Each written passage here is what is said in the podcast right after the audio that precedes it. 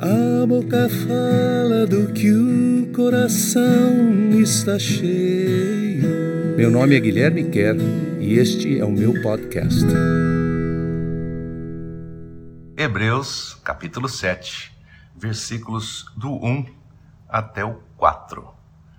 Nós estamos olhando o livro de Hebreus e acabamos de olhar o capítulo 6, em que Deus diz que Ele não nos chamou e não nos trouxe até a salvação para a gente experimentar coisas boas e depois desistir, deixar de lado, não querer seguir, mas que Ele nos chamou para perseverarmos naquilo em que nós somos chamados, para continuarmos andando dentro do que Ele nos chamou para fazer. Que nós somos herdeiros, mas herdeiros que vão receber a promessa.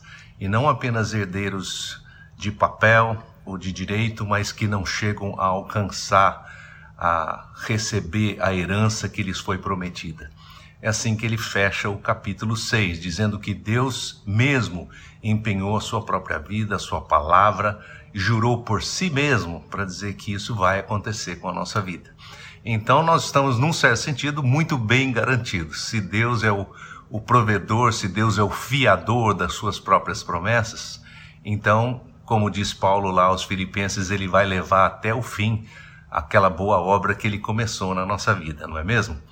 Ah, toda essa conversa começa porque ele está falando com os judeus dispersos, judeus convertidos, que a gente chama, judeus messiânicos que confiavam no Messias, e ele está dizendo: Olha, eu queria falar muitas coisas para vocês, queria falar sobre Melquisedeque, mas tem sido difícil porque vocês têm, têm ficado ah, meio que para trás na compreensão, no entendimento, no avanço, no, no prosseguimento da, daquilo que deveria ser a jornada espiritual de vocês.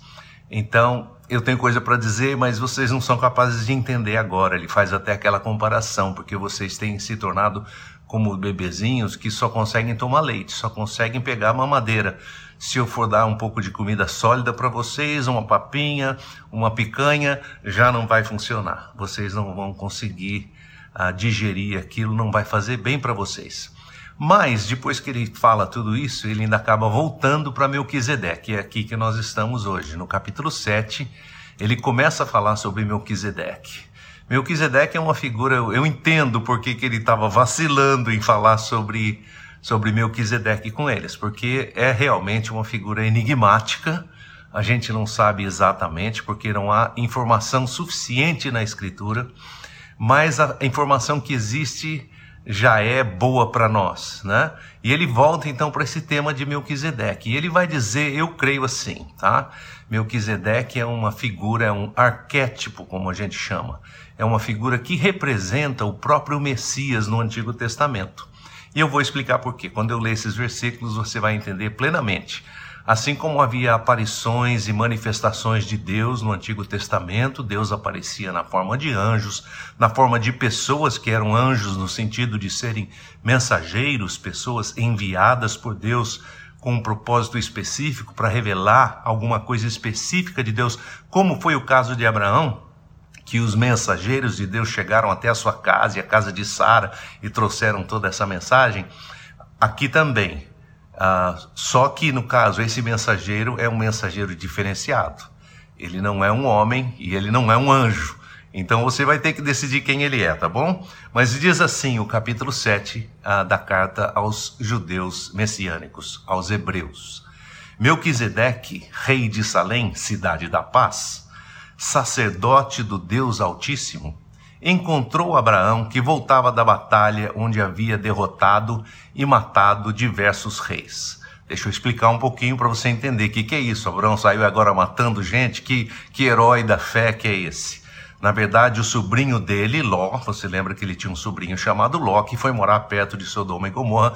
Ele foi, ah, houve guerra entre diversos reis, e reis naquela época não era assim um rei que tinha um reino enorme, um, um, uma, uma, vamos dizer assim, uma geograficamente ou mesmo politicamente muitos territórios, cada cidade tinha um governador ou um prefeito que era na época chamado de um rei. E diversas cidades entraram em guerra uma com a outra. Uh, e Ló, uh, da, onde ele morava, em Sodoma, ele foi levado cativo. ele perdeu a batalha, ele foi levado preso.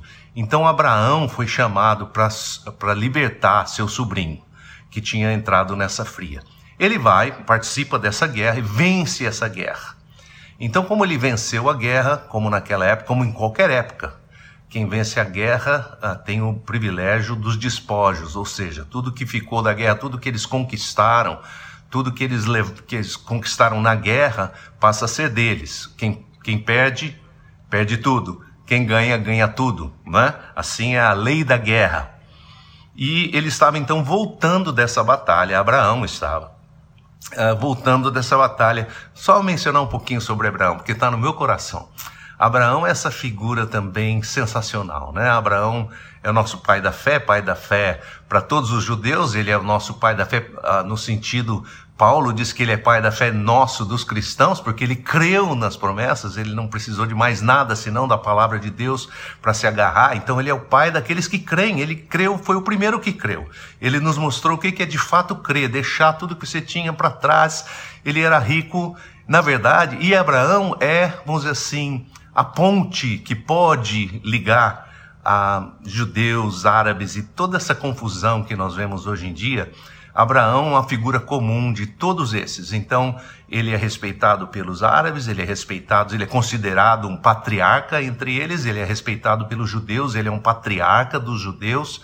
Por quê? Porque, na verdade, ele era um iraquiano. Ele nasceu no, onde seria hoje o Iraque, em Ur, que era na Caldeia, na, na, entre os caldeus, que hoje é o Iraque moderno.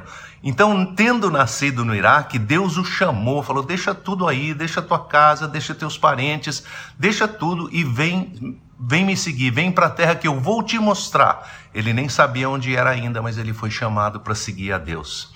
E assim ele fez. Então, esse é Abraão aqui. Esse é Abraão que participou dessa guerra, venceu a guerra e está voltando com os despojos da batalha.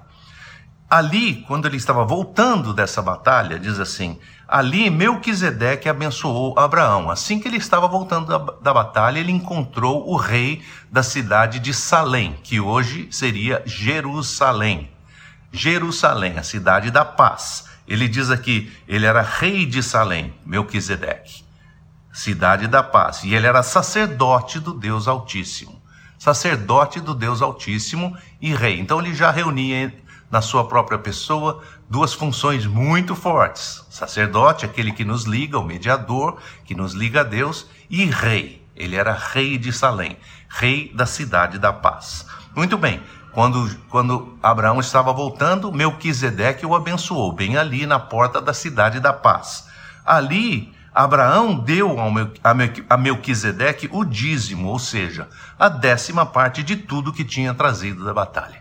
Então, aqui que aparece esse conceito do dízimo. Eu sei que é um conceito controverso hoje, porque muita gente tem usado a ideia do dízimo e a questão de contribuir e de você participar de qualquer organização, mas a igreja em particular, com o dízimo e como os pastores, sei lá, não quero nem entrar no mérito, mas usam toda, todo esse ensino para tirar dinheiro das pessoas ou de uma maneira indevida.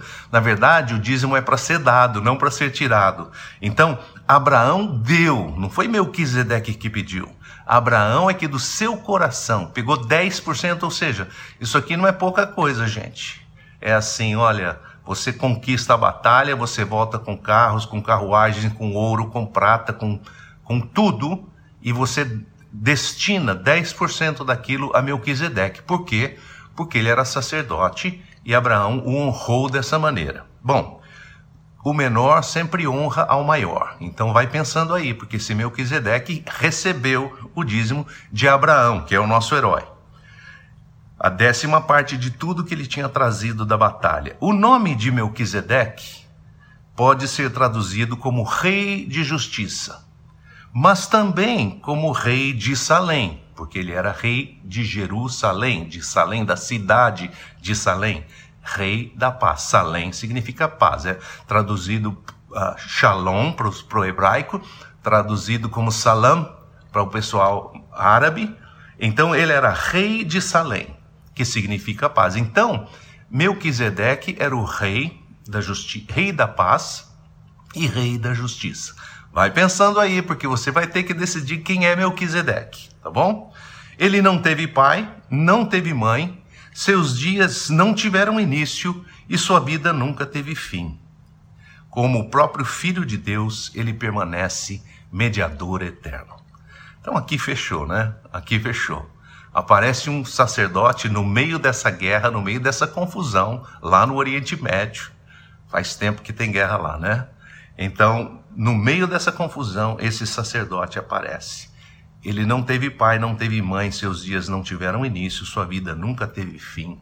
Como o próprio Filho de Deus, ele permanece como mediador eterno. Então, Melquisedeque é essa figura, é como se a gente pudesse dizer assim: Jesus Cristo apareceu para Abraão, e não é difícil acreditar nisso. Se você tem dificuldade, leia lá o Evangelho de João. Ah, Jesus mesmo diz assim: Abraão viu os meus dias, me viu e ele se alegrou muito com isso. Então, Abraão conhecia ao Senhor Jesus.